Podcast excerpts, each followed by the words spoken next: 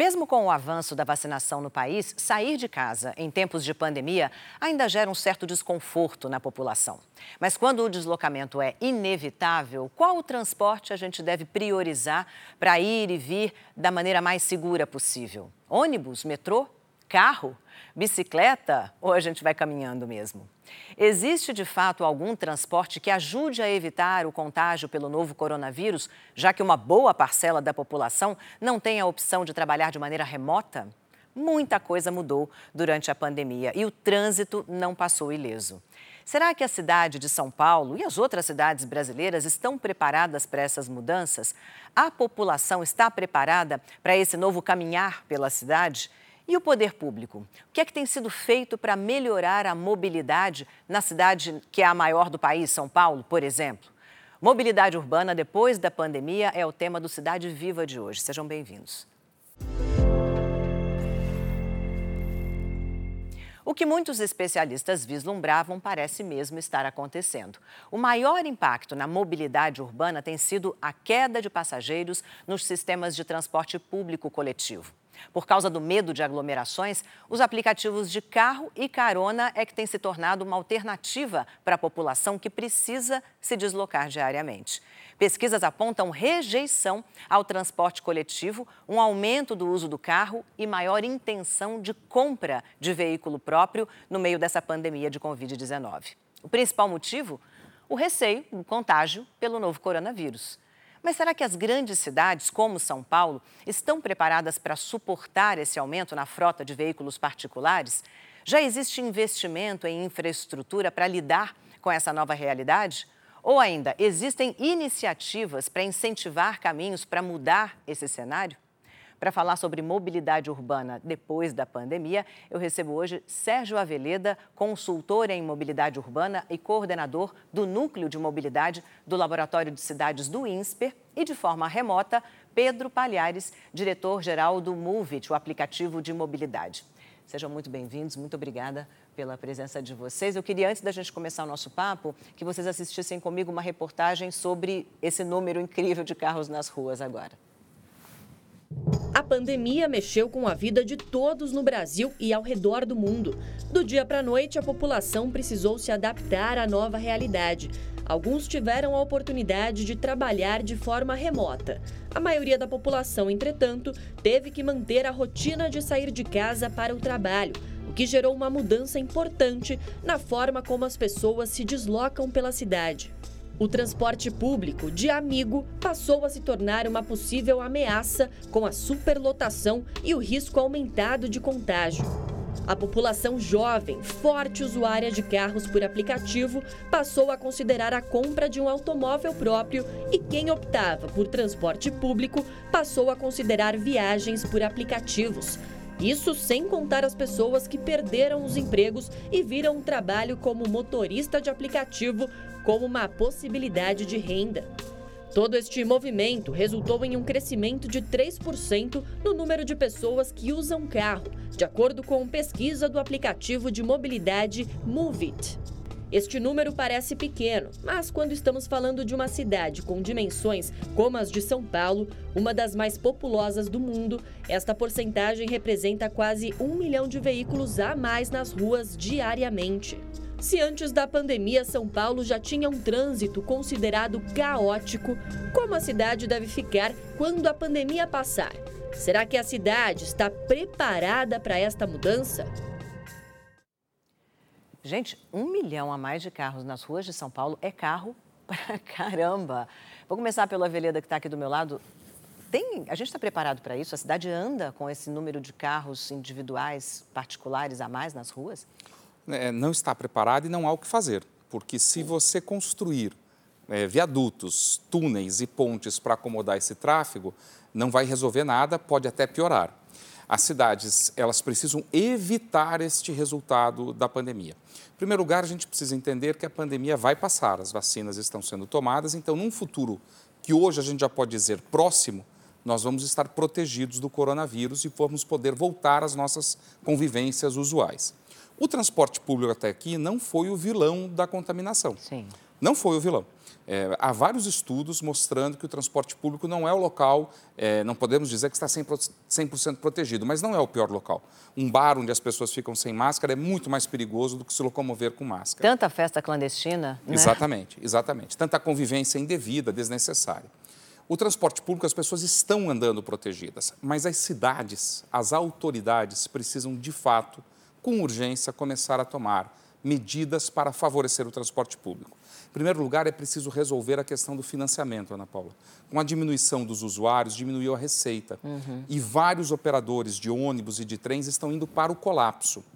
E se a gente perder a capacidade operacional, quando as cidades voltarem ao normal, nós não vamos ter ônibus. Uhum. E aí a gente pode ter uma situação muito caótica, que é a disseminação de vans, combis para transportar as pessoas, mototáxis e tudo mais.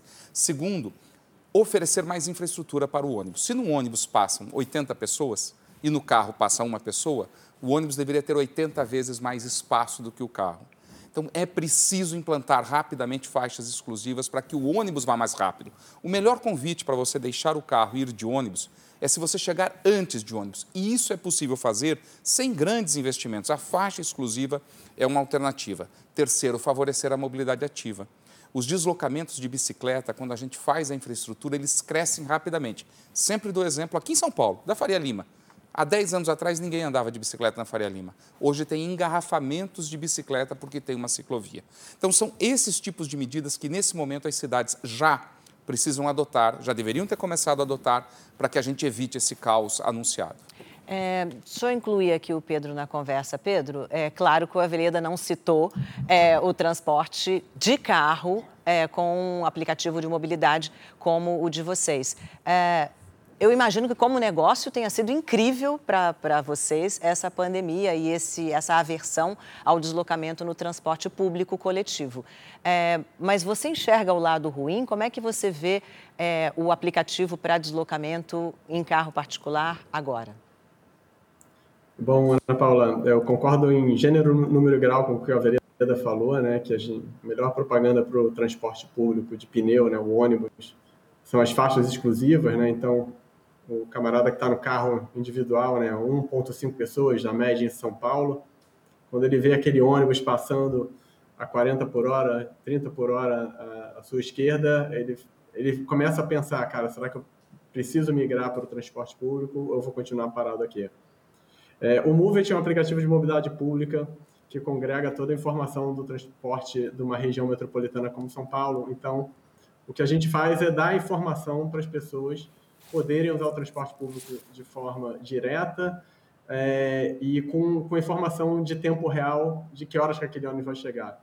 E com isso a gente traz previsibilidade para o sistema, que é algo que o pneu, né, por conta de trânsito, engarrafamento, acidente, é, é importante trazer essa tecnologia é, para as pessoas.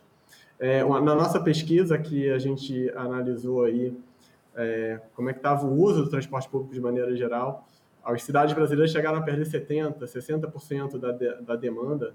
E como o Aveleda falou, né, isso é péssimo para o sistema, porque aqui no Brasil, quem paga o todo, o sistema, é o passageiro, né, é a tarifa. A gente não tem subsídios para o transporte público, a gente tem toda a questão da, das gratuidades que acabam onerando o sistema, e, e, e, de novo, se não tiver a parte do financiamento e as cidades se prepararem, esse novo normal tende a ser bem, bem caótico. Mas já havia muita crítica ao sistema de financiamento do transporte público coletivo no pré-pandemia, né? Era como se a gente olhasse no horizonte e dissesse: isso não vai dar certo, não tem como dar certo a longo prazo. É, e agora a gente está voltando para o lugar de onde a gente saiu, né? Precisa salvar de novo, precisa financiar de novo o sistema público de transporte. Essa é uma equação impossível. A gente tem que tomar uma medida emergencial agora, ou uma hora, Aveleda, a gente vai ter que tirar carro da rua e não tem outro jeito. Não, não é impossível. Há muito que se, pode, se possa fazer para proteger o sistema de transporte público.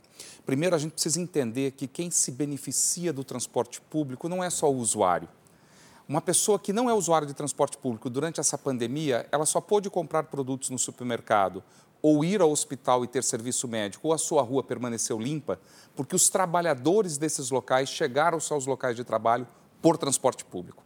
Então, toda a sociedade se beneficia do transporte público.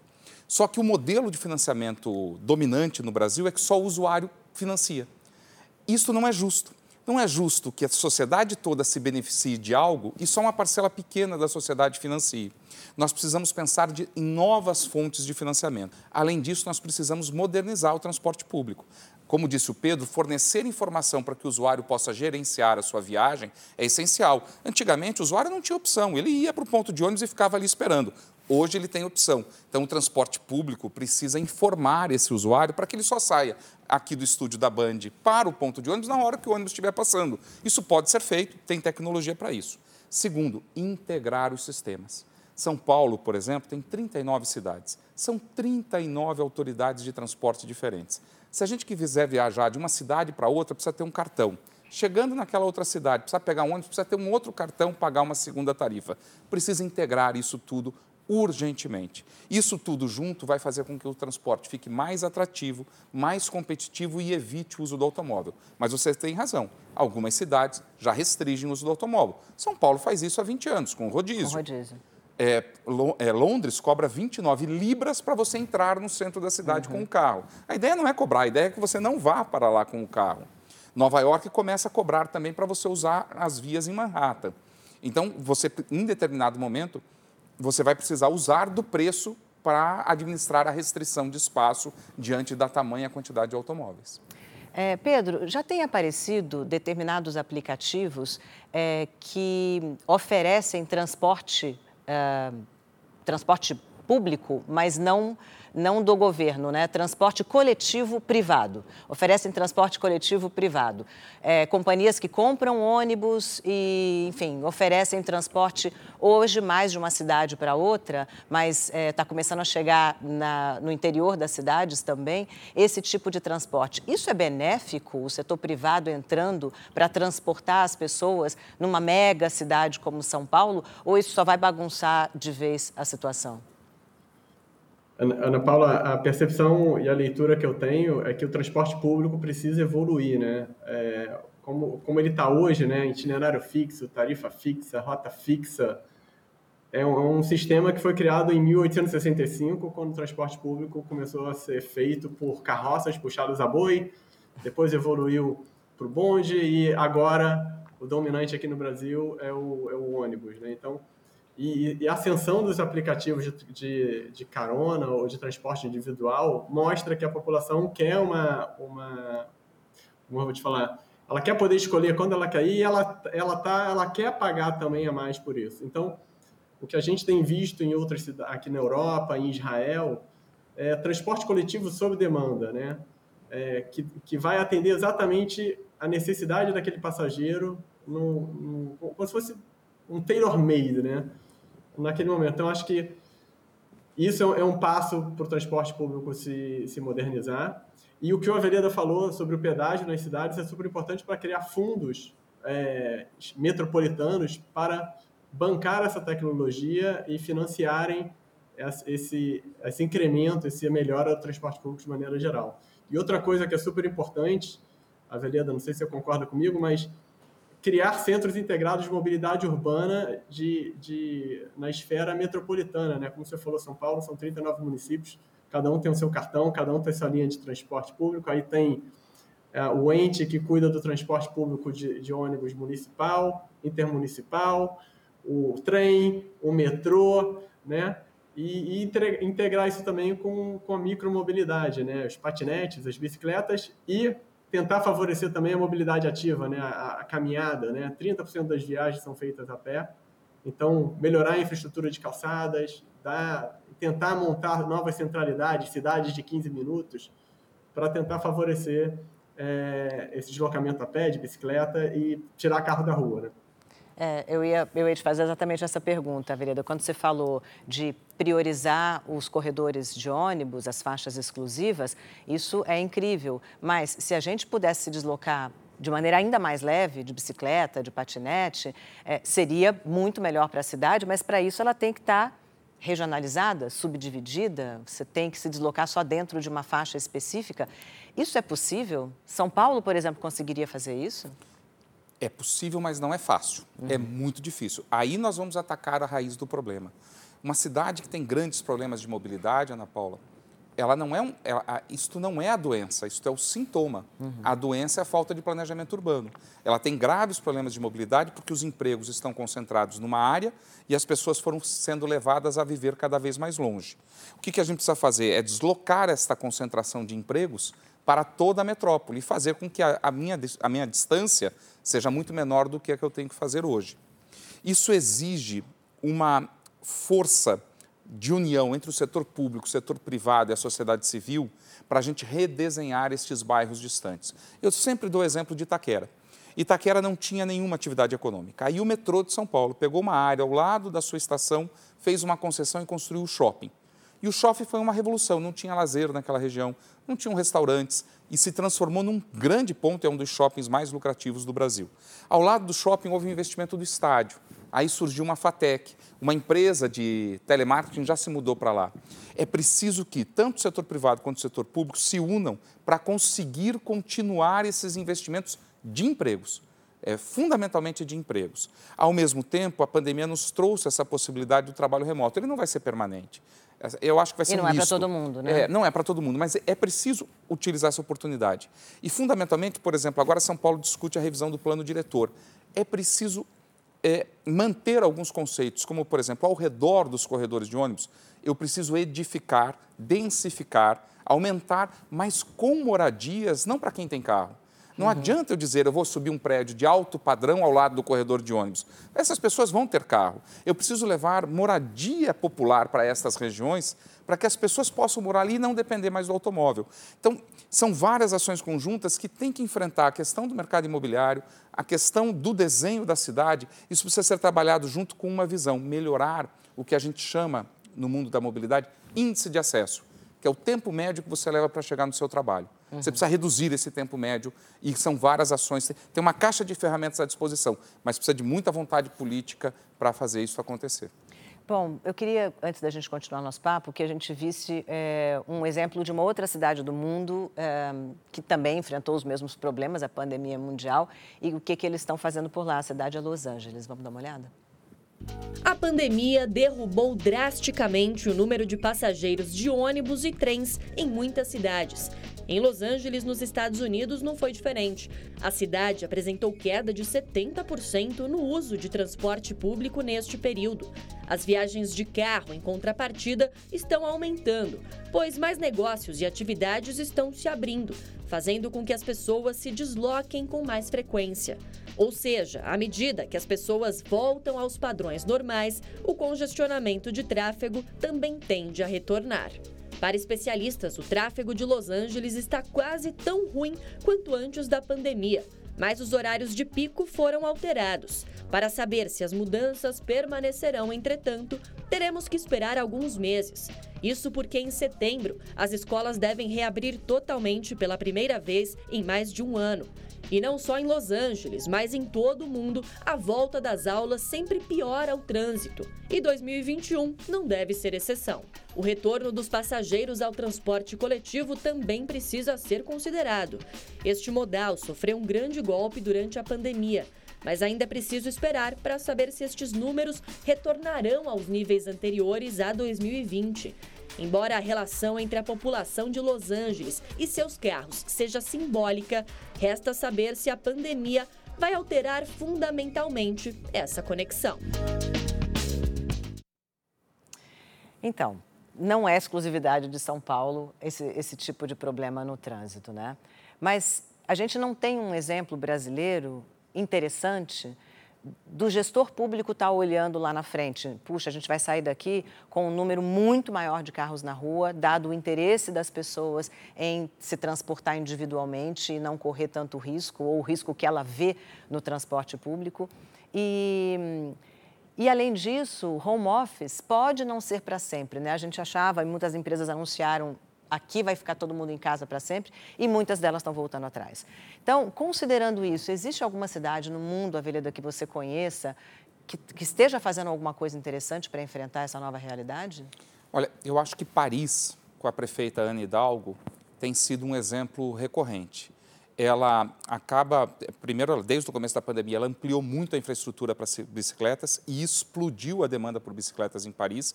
Até recentemente um amigo meu me reclamou muito que os ciclistas não estão respeitando os pedestres. Falei, natural, a cidade vai se acomodar. E esses conflitos entre ciclista e pedestre, a prefeitura tem que ficar atenta e acomodar com desenho. A engenharia cuida disso. Mas o bom é que a cidade, que era uma cidade que se locomovia muito por automóvel, agora virou uma cidade ciclística e isso é muito bom para a cidade. E ela acaba de reduzir a velocidade em todas as vias de Paris para 30 km por hora. 30? É, não só por questão de segurança viária, mas para desestimular o uso do automóvel. Quer dizer, você não conseguirá, em hipótese alguma, ir mais rápido de automóvel. E também por segurança viária, porque 30 km por hora é a velocidade em que 95% das vezes, num atropelamento, o pedestre vai sobreviver. Mas Paris tem um sistema de metrô bastante claro, amplo, né? Claro, ela tem uma rede de transporte público, não só metrô, mas com metrô, muito robusto.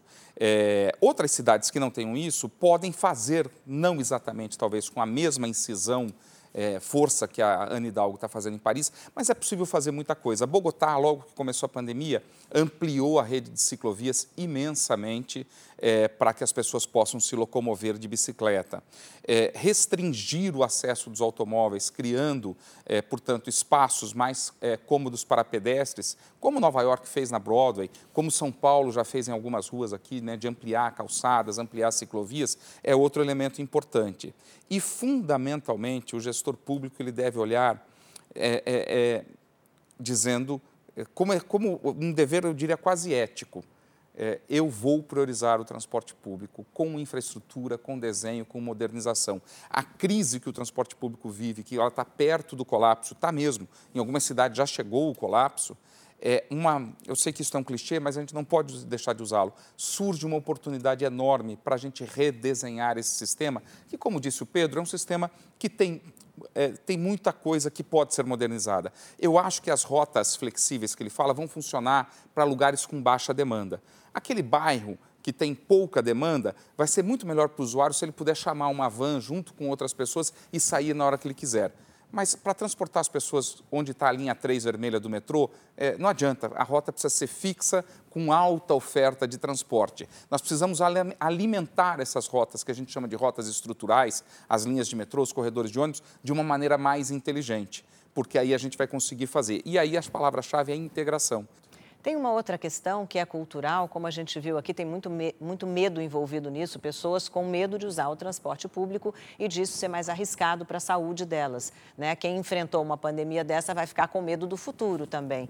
Tem alguma maneira lógica, interessante de mudar a cabeça das pessoas, de mostrar para elas que transporte público não é a principal fonte de contágio de nenhum vírus?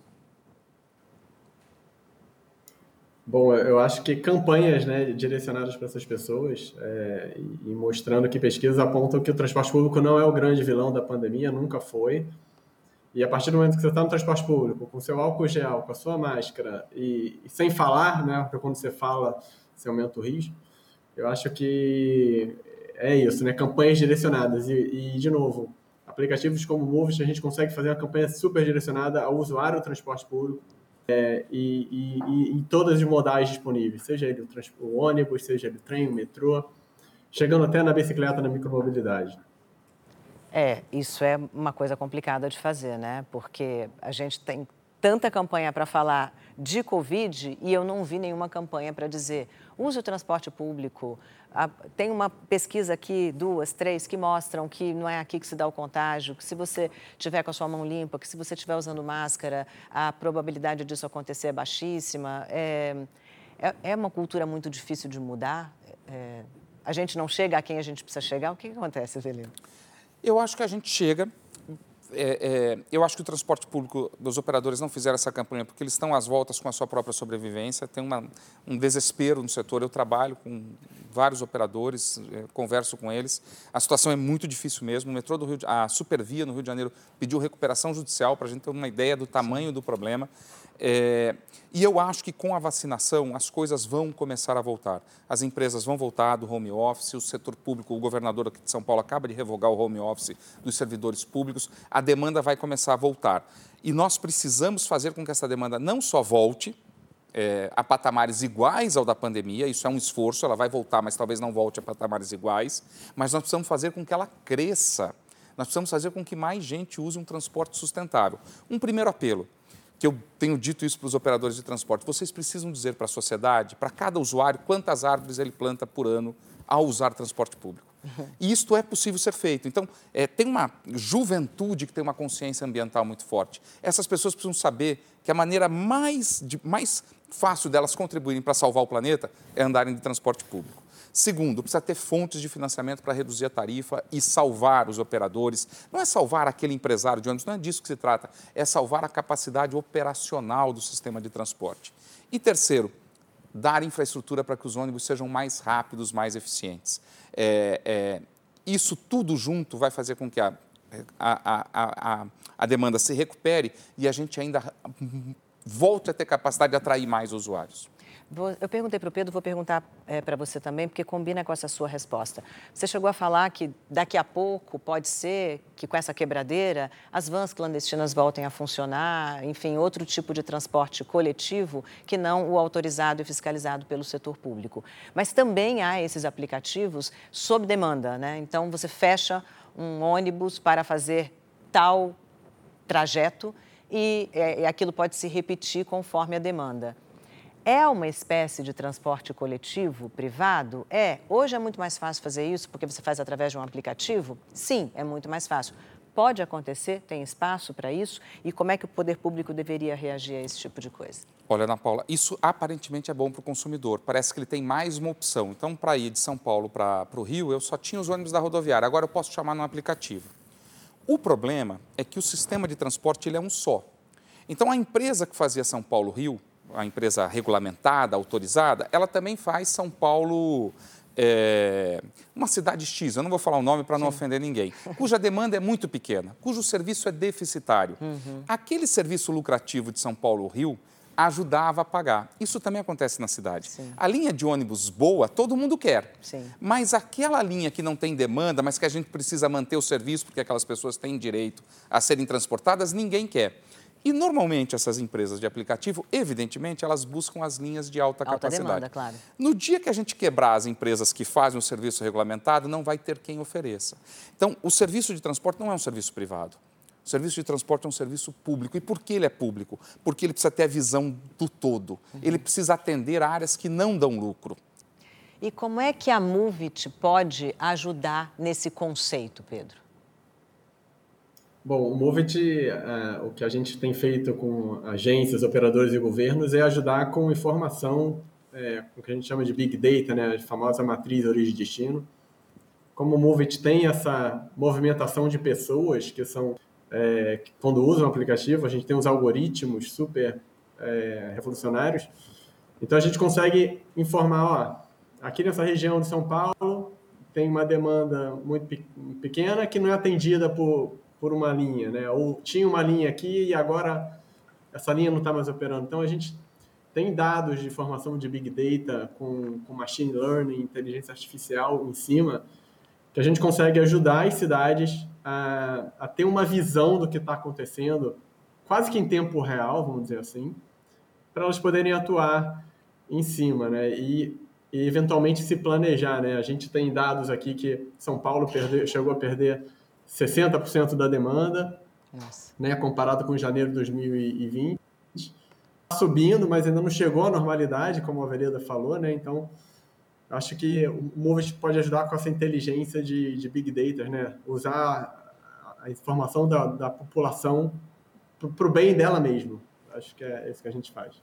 Bom, tomara que isso aconteça, então. Gente, muito obrigada pela presença de vocês aqui. A gente está chegando ao fim de mais um programa, torcendo para que, mesmo depois de um período tão complexo como esse de pandemia, a gente encontre um meio termo para conseguir nos deslocar na cidade de forma é, mais efetiva, mais ativa e segura, que a cidade possa também ser um ambiente propício para idas e vindas e um lugar de permanência para que a gente possa aproveitar essa cidade, não ter que enfrentar essa cidade todo dia, né? Que o nosso foco se volte para as implementações de modelos de mobilidade urbana mais acolhedores, seguros, de acordo com a realidade de cada parcela da população. Esse foi o seu Cidade Viva. Muito obrigada pela companhia. Até o próximo programa.